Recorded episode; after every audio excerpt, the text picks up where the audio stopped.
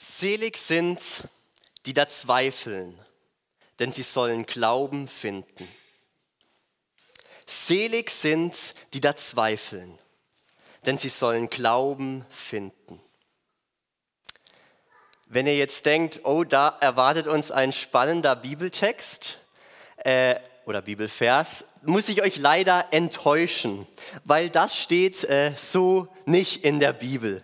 Und ich muss zu meinem Beschämen zugeben, ja, äh, der Satz klingt vielleicht biblisch, äh, aber er kommt nicht aus der Bibel, sondern ich habe den Satz frei erfunden. Aber nicht einfach nur so, sondern deshalb, weil ich glaube, dass der liebe, gute alte Zweifel viel zu oft, viel zu schlecht wegkommt. Ich denke, wir alle haben schon äh, Predigten gehört, wo der Zweifel so ein bisschen schlecht geredet wird, wo er auch ja, richtig niedergemacht wird. Und ja, das mag seine Berechtigung haben, das stimmt auch auf jeden Fall.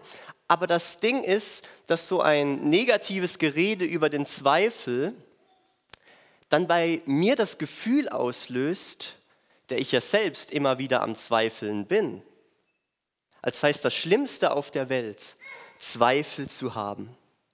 Und deshalb möchte ich die Predigt heute Morgen dazu nutzen, um all den Zweiflern unter uns, und ich hoffe, es sind ein paar da, um all den Zweiflern unter uns zuzusprechen, es ist okay, dass du zweifelst. Ja, manchmal kann es vielleicht sogar auch angebracht sein und gut sein, dass du zweifelst. Weil ich behaupte nämlich, dass es keinen Zweifel ohne Glauben gibt. Und umgekehrt gibt es auch keinen Glauben ohne Zweifel. Glaube und Zweifel sind wie so zweieiige Zwillinge, die in dieser Welt, wo wir noch im Glauben und noch nicht im Schauen leben, immer zusammengehören werden. Ja, Zweifel und Glaube stehen wie so in einer Wechselwirkung zueinander. Sie beeinflussen sich irgendwie gegenseitig. Und damit sind wir schon mittendrin im Thema.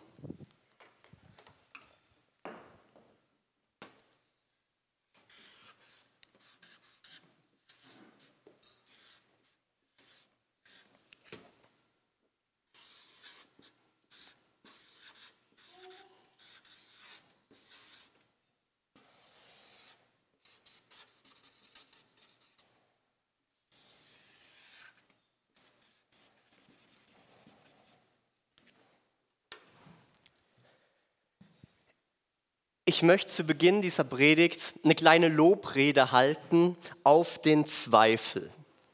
Genauer gesagt auf eine Person aus der Bibel, die wahrscheinlich alle von uns kennen. Und sie war eine Person, die an Jesus und an der Wahrheit, die Jesus verkündet und verkörpert hat, gezweifelt hat. Und wir kennen solche lobenden Darstellungen von Personen, die oder von Personen generell, die so gelobt werden, die kennen wir bereits von den alten Griechen. Da gibt es immer wieder solche lobenden Darstellungen von irgendwelchen Personen. Und auch in der Bibel sehen wir das, wo, wo bestimmte Personen in einer hervorstechenden Weise gelobt werden. Und ich möchte mich jetzt gewissermaßen in diese Tradition mit einklinken und auch eine Lobrede halten auf diese Person, auf ihren Zweifel. Und ich mache das in einer bisschen überspitzten, übertriebenen Art und Weise, aber ich denke, ihr seid klug genug, ihr werdet das schon selbst merken und jetzt auch hören.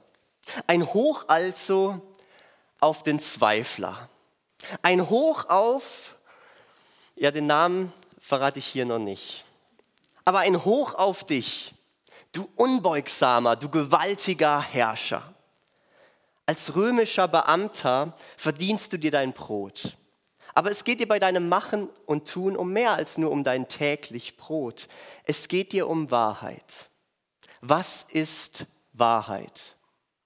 Das hast du dich gefragt, daran warst du dich interessiert. Ja, denn du setzt dich ein als Verwalter deiner Provinz das setzt du dich ein für das Wahre, für das Schöne, für das Gute, wenn auch nicht immer ganz erfolgreich, aber immerhin, du bist am ständigen Ringen mit dir selbst. Du bist skeptisch gegenüber neuen Meinungen und Ansichten und du ziehst vieles und das auch oft zu Recht in Zweifel. Und genau das schätzen wir an dir Weil die Wahrheit liegt nicht immer offen auf der Straße herum. Die Wahrheit will auch gefunden werden. Ihr will nachgejagt werden. Und das ist ein ständiges Verlangen, die Wahrheit zu finden durch den Zweifel hindurch. Deshalb ein Hoch auf dich, ein Hoch auf deinen Zweifel, ein Hoch auf Pontius Pilatus. Ja? Pontius Pilatus. Das war meine Lobrede auf ihn. Auf diesen römischen Präfekten, der von 26 bis 36 nach Christus über Judäa regiert hat. Und ja, dieser Pontius Pilatus, der Jesus zum Tod verurteilt hat. Und ich gebe natürlich zu, aus christlicher Perspektive ist es sehr ungewöhnlich, eine Lobrede zu halten auf Pilatus. Aber keine Angst, ich möchte Pilatus auch nicht loben als Richter, weil da war er ungerecht, sondern ich möchte ihn loben als Zweifler und als Skeptiker. Darin möchte ich ihn loben, darin möchte ich ihn sogar zum Vorbild nehmen für seinen Zweifel an der Wahrheit. Und in diesem Sinn lese ich den heutigen Predigtext aus Johannes 18, die Verse 33 bis 38. Johannes 18, 33 bis 38. Und das ist die Szene, wo Jesus von Pilatus kurz vor seinem Tod verhört wird. Pilatus ging wieder in das Prätoritum hinein. Er ließ Jesus rufen und Pilatus fragte ihn, bist du der König der Juden?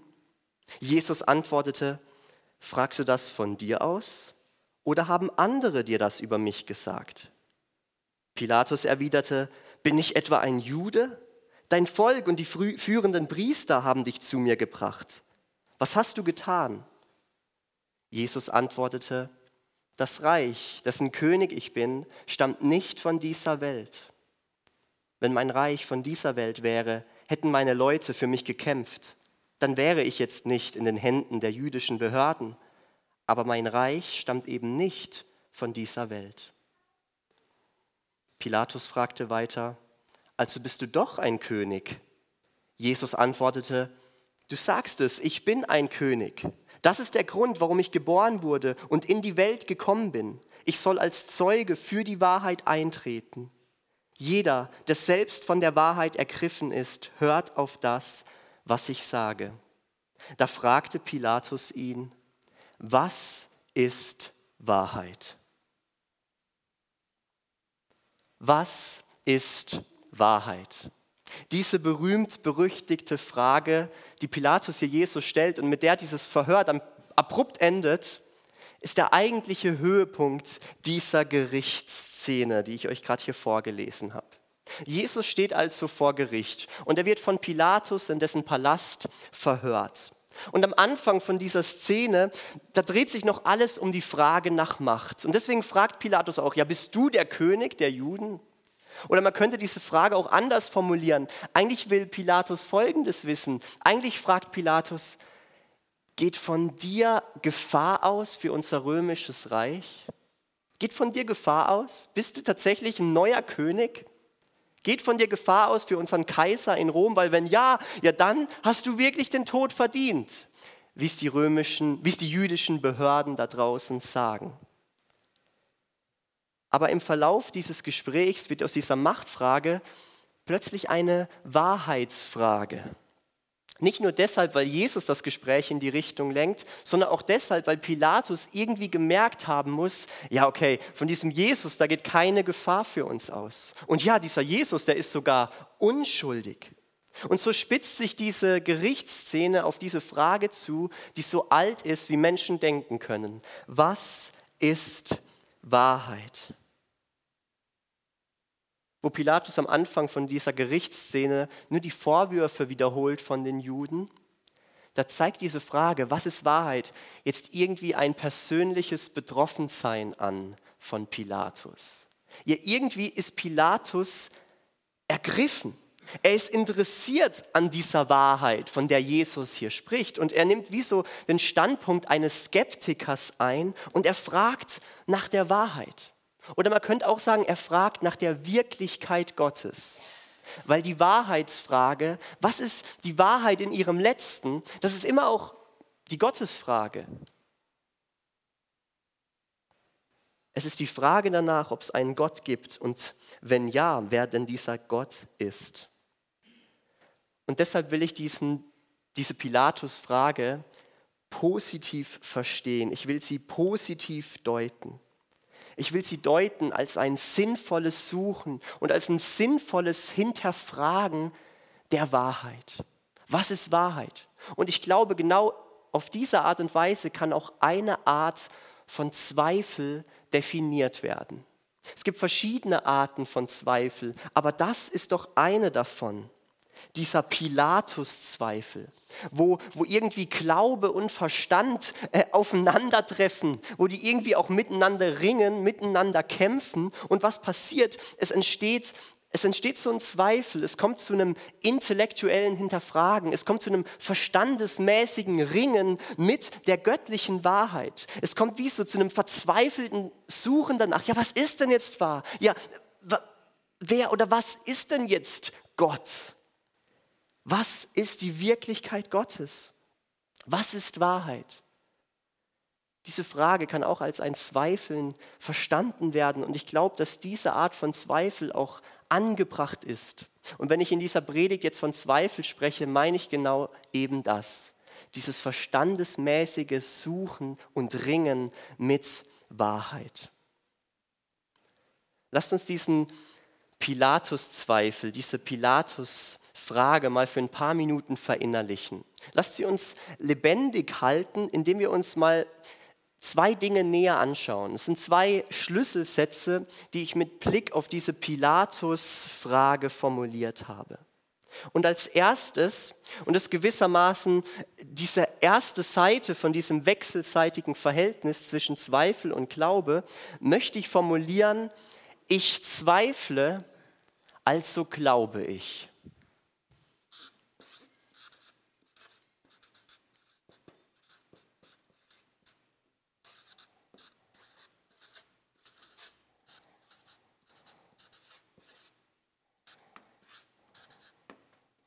Ich zweifle, also glaube ich. Mit diesem sehr kurzen und scheinbar auch einfachen Satz, äh, da ist was sehr tiefgehendes damit verbunden. Weil ihr merkt, ich deute diesen Pilatus-Zweifel, also die Frage, was ist Wahrheit, als ein Ausdruck des Glaubens. Ich zweifle, also glaube ich. Im letzten ist Zweifel also ein Ausdruck des Glaubens. Denn wer an der Wahrheit zweifelt, der zeigt ja automatisch auch eine Leidenschaft für diese Wahrheit. Er will wissen, ja, was ist denn jetzt Wahrheit? Und man könnte auch sagen, ja, wer Gott, wer an Gott zweifelt, wer Gott anzweifelt, und das tun viele, wer Gott anzweifelt, der zeigt doch auch irgendwie ein Interesse an diesem Gott. Ja, gibt es denn diesen Gott überhaupt? Und so glaube ich, dass auf dem Meeresboden von jedem Zweifel, und dieses Meer mag noch so tief sein, aber auf, auf, auf dem Grund dieses Meeres, da ist irgendwo Glaube verborgen. Da ist irgendwo Glaube vorhanden. Und daran merken wir, die göttliche Wahrheit, die der Zweifler sucht, ist genau genommen gar nicht das Ziel seiner Suche sondern die Wahrheit, die der Zweifler sucht, ist eigentlich die Voraussetzung seiner Suche. Versteht ihr? Menschen, die Gott anzweifeln, die setzen Gott irgendwie schon voraus. das klingt irgendwie paradox, aber ich glaube tatsächlich, dass das so ist. Wer an Gott zweifelt, der bejaht ihn auch gleichzeitig, weil Gott muss vorausgesetzt werden, damit ich überhaupt an ihm zweifeln kann. Der Zweifel lebt also von dem Glauben, den er anzweifelt. Der Glaube ist wie so ein Nährboden. Ich kenne das noch aus der Schule, diese, wo man so Bakterienkulturen anpflanzt. Bei uns hieß es Agar-Agar-Platten. Und ich glaube, dass der Glaube so eine Platte ist, so ein Nährboden. Und erst darauf kann überhaupt Zweifel wachsen und Zweifel entstehen.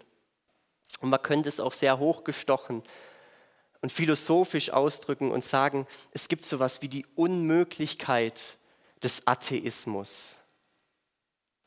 Atheismus ist eigentlich unmöglich.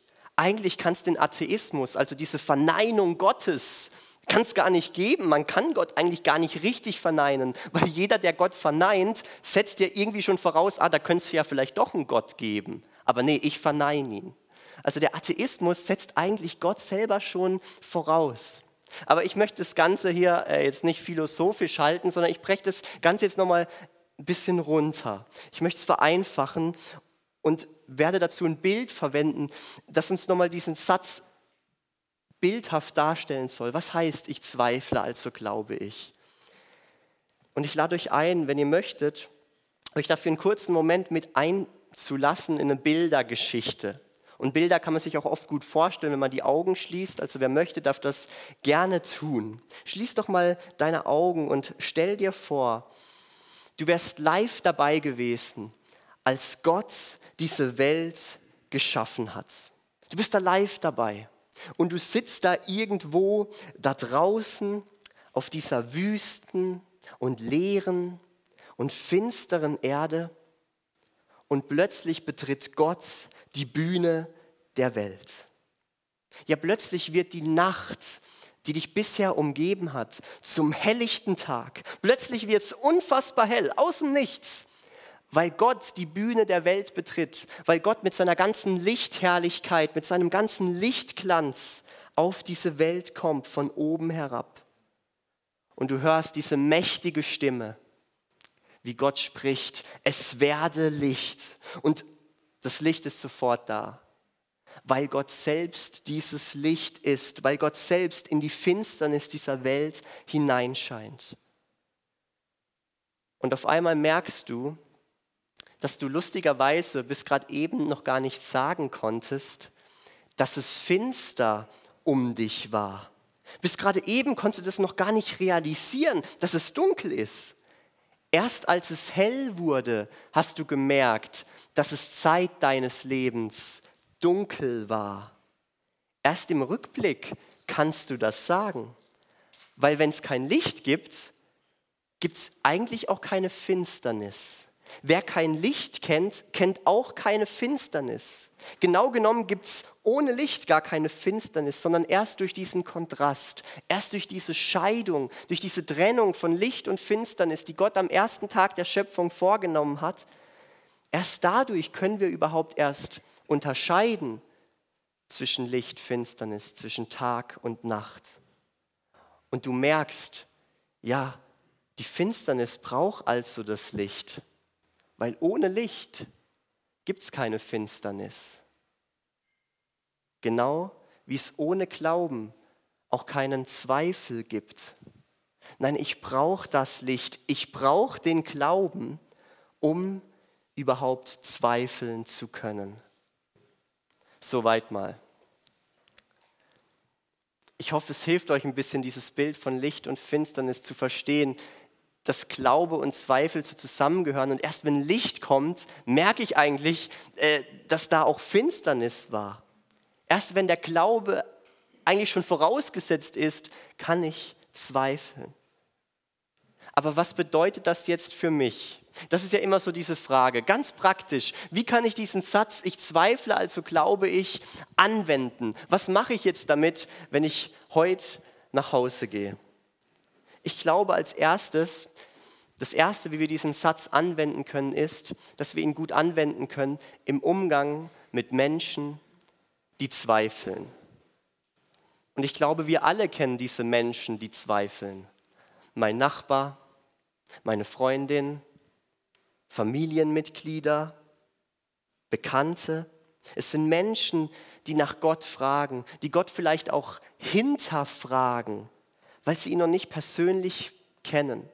Und ich möchte dich heute Morgen ermutigen, mach dir bewusst, dass in dem Zweifel dieser Menschen, in diesem Suchen und Hinterfragen, dass da immer schon irgendwo Glaube da ist. Ja, in ihrer Pilatus-Frage, in dieser Frage, ja, was ist Wahrheit? Ja, was ist denn jetzt der Sinn des Lebens? Da ist irgendwo schon Glaube vorhanden, weil sich dieser Zweifel nach diesem Glauben sehnt. C.S. Lewis hat mal gesagt, kein Geschöpf wird mit Wünschen oder Sehnsüchten geboren, für die es keine Erfüllung oder Befriedigung gibt. Kein Geschöpf wird mit Wünschen oder Sehnsüchten geboren, für die es keine Erfüllung oder Befriedigung gibt. Und er hat recht. Ein Säugling hat Hunger, es schreit und dieses Bedürfnis kann befriedigt werden. Man gibt es Fläschchen und gut ist. Oder eine Ente, die will doch schwimmen, die will Wasser haben und dieses Bedürfnis kann befriedigt werden. Es gibt Wasser, das gibt's. Und Menschen sehnen sich nach irgendwas Höherem, nach irgendeinem Sinn, im letzten nach Gott. Und dieses Bedürfnis kann gestillt werden, weil es einen Gott gibt. Dieses Fragen nach Gott zeigt uns seine Realität. Diese, dieser Zweifel an ihm spricht für seine Existenz. In all dem Zweifel von diesen Menschen, die du kennst, ist also Glaube schon vorhanden. Und das gibt uns die Möglichkeit, auch mit diesen Menschen ins Gespräch zu kommen über diese Wahrheit, über deinen Glauben. Und ich möchte dich ermutigen, nutz diese Chance, verpass diese Möglichkeit nicht. Werd dir bewusst, ein Fünkchen Wahrheit hat Gott wie in jeden Menschen hineingelegt. Da ist diese Frage nach Gott, nach Sinn, nach Wahrheit. Und daran können wir, können wir ja andocken. Und schließlich das Zweite, wie ich diesen Satz anwenden kann. Ich kann ihn ganz persönlich auf mich selber anwenden. Im Sinn von, es ist okay, dass ich zweifle. Es ist okay, dass ich Dinge hinterfrage. Es ist okay, dass ich nicht immer gleich zu allem, was in der Bibel steht, sagen kann Ja und Amen, weil manchmal geht das nicht auf Anhieb. Es ist auch ein Prozess dorthin. Und das zeigt ja auch, dass ich es ernst meine, dass ich auf der ernsthaften Suche bin nach Wahrheit, so wie Pilatus. Ja, manchmal ist es gut, wenn ich zweifle, dann nämlich, wenn mich mein Zweifel zu Gott treibt, wenn ich mit diesen Fragen, die ich habe, zu Gott komme und ihn bitte, ja, jetzt gib mir doch eine Antwort. Und so wird aus diesem Zweifel Glaube. Und wisst ihr, genauso wenig wie uns Werke der Moral vor Gott gerecht machen können. Wir können ja noch so viel leisten, das bringt nichts. Wir können nicht gerecht werden durch diese Werke der Moral. Genauso wenig können wir gerecht werden durch die Werke unseres Verstandes. Wir können und wir müssen nicht alles verstehen. Ich darf an manchen Dingen auch zweifeln weil Jesus ist nicht nur für meine Sünden gestorben, er ist auch für meinen Zweifel ans Kreuz gegangen. Jesus rechtfertigt mich nicht nur als Sünder, er spricht mich auch gerecht als Zweifler. Und damit komme ich zur zweiten Seite von diesem wechselseitigen Verhältnis zwischen Zweifel und Glaube. Und ihr könnt es euch vielleicht schon denken, die zweite Seite heißt, ich glaube, also zweifle ich.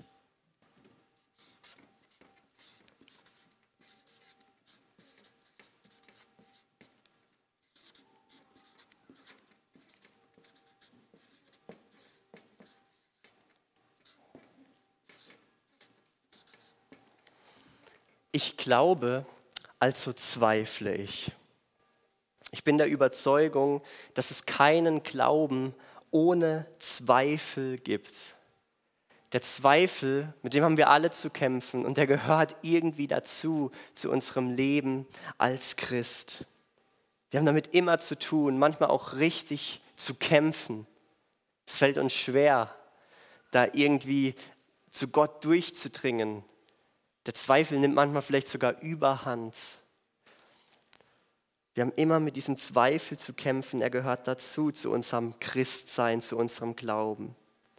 Und man könnte es auch sehr provokant sagen, indem man sagt, ja, wer nicht zweifelt, der soll sich vielleicht mal fragen, ob er überhaupt noch glaubt.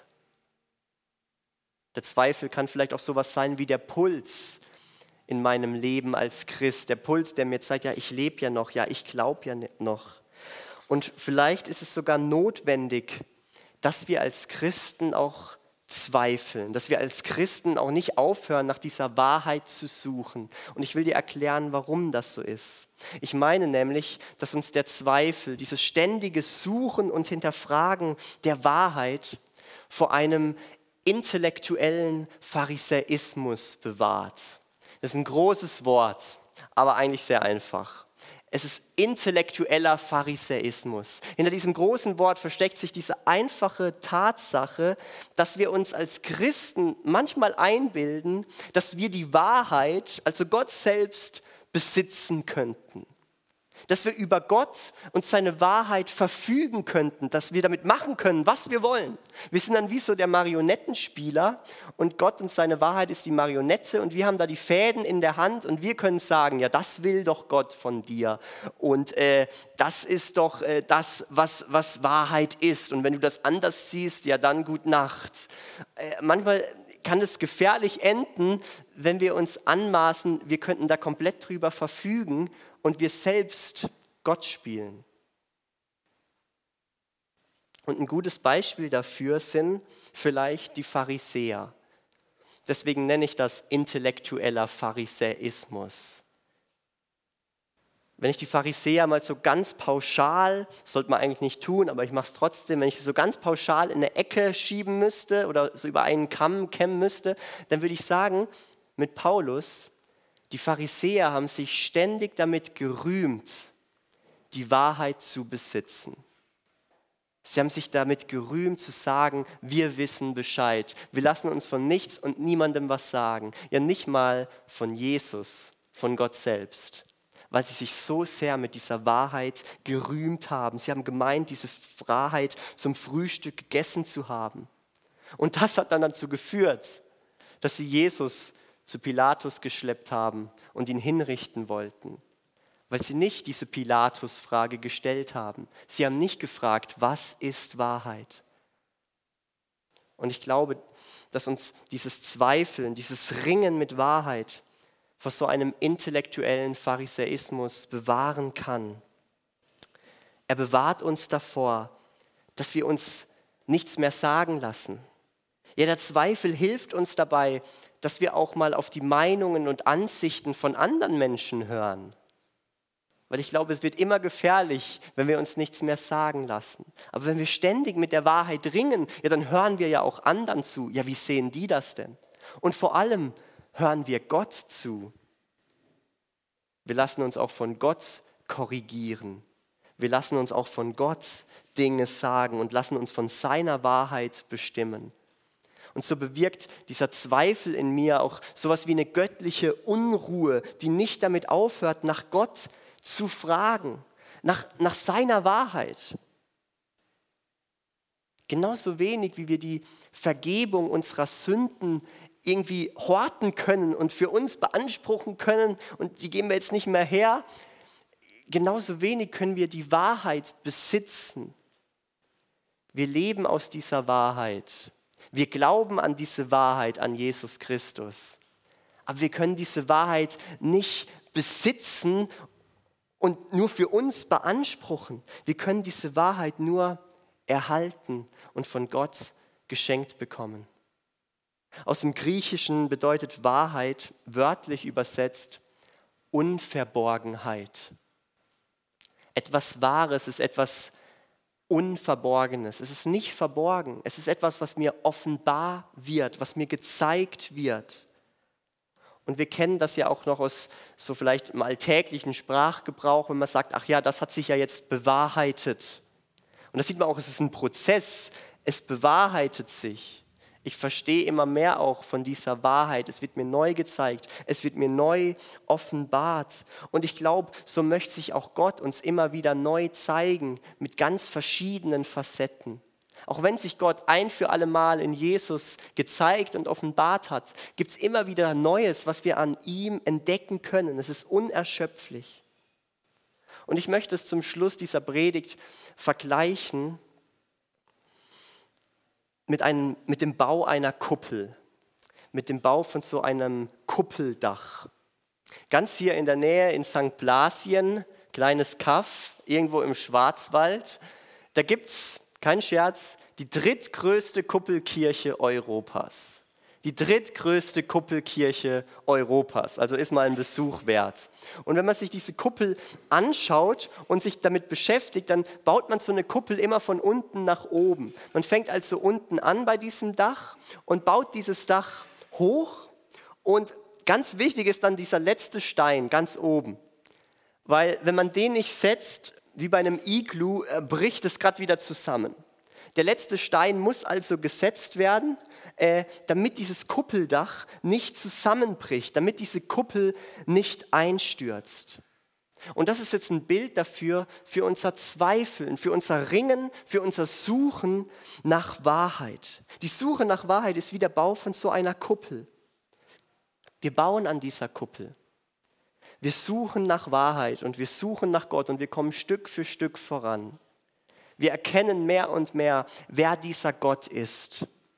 Wir sehen seine Eigenschaften, wir lernen ihn kennen und dadurch erfahren wir auch mehr über uns. Die, die Kuppel wird gebaut. Wir erfahren, was Gott mit unserem Leben vorhat, wie er uns als Gemeinde sieht, wo er uns hingestellt hat. Und so wird diese Kuppel gebaut. Aber das Ding ist, dass wir den Schlussstein von dieser Kuppel niemals setzen dürfen. Weil wenn wir diesen Schlussstein setzen, dann verschließen wir uns von Gott. Dann kann Gott nicht mehr mit seiner Wahrheit reinleuchten. Dann kann Gott uns nicht mehr korrigieren.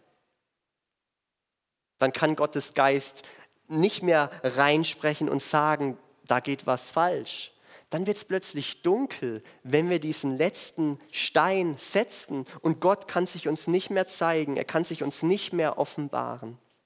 Und deshalb dürfen wir diesen Schlussstein nicht setzen. Aber das Problem ist, wenn wir diesen Schlussstein ja nicht setzen, dann stürzt die Kuppel immer wieder ein.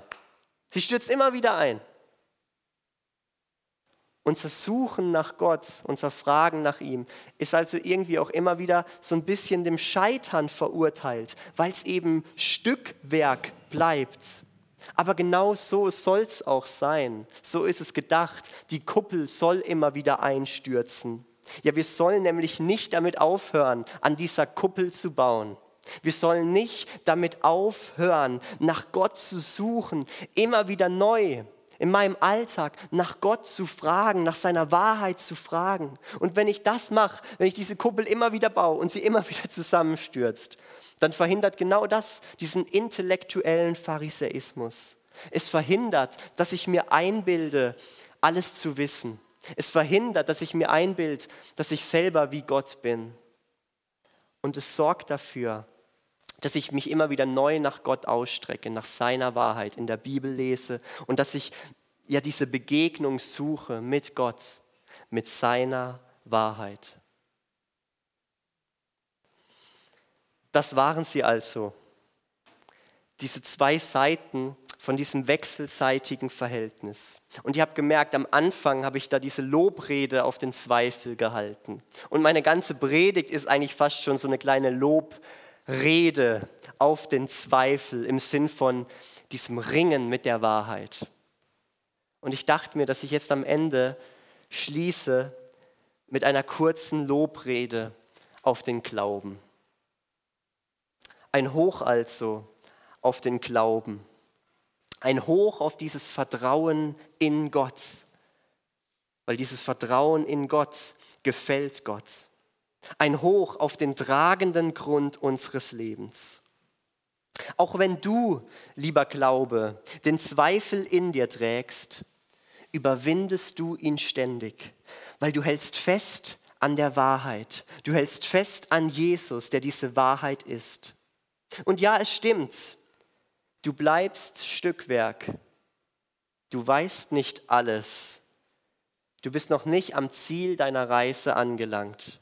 Und doch bist du, lieber Glaube, auf dem Weg dorthin, auf dem Weg zum Schauen, auf dem Weg zu dieser ewigen Wahrheit, auf dem Weg zu dem Ort, wohin Jesus dir vorausgegangen ist.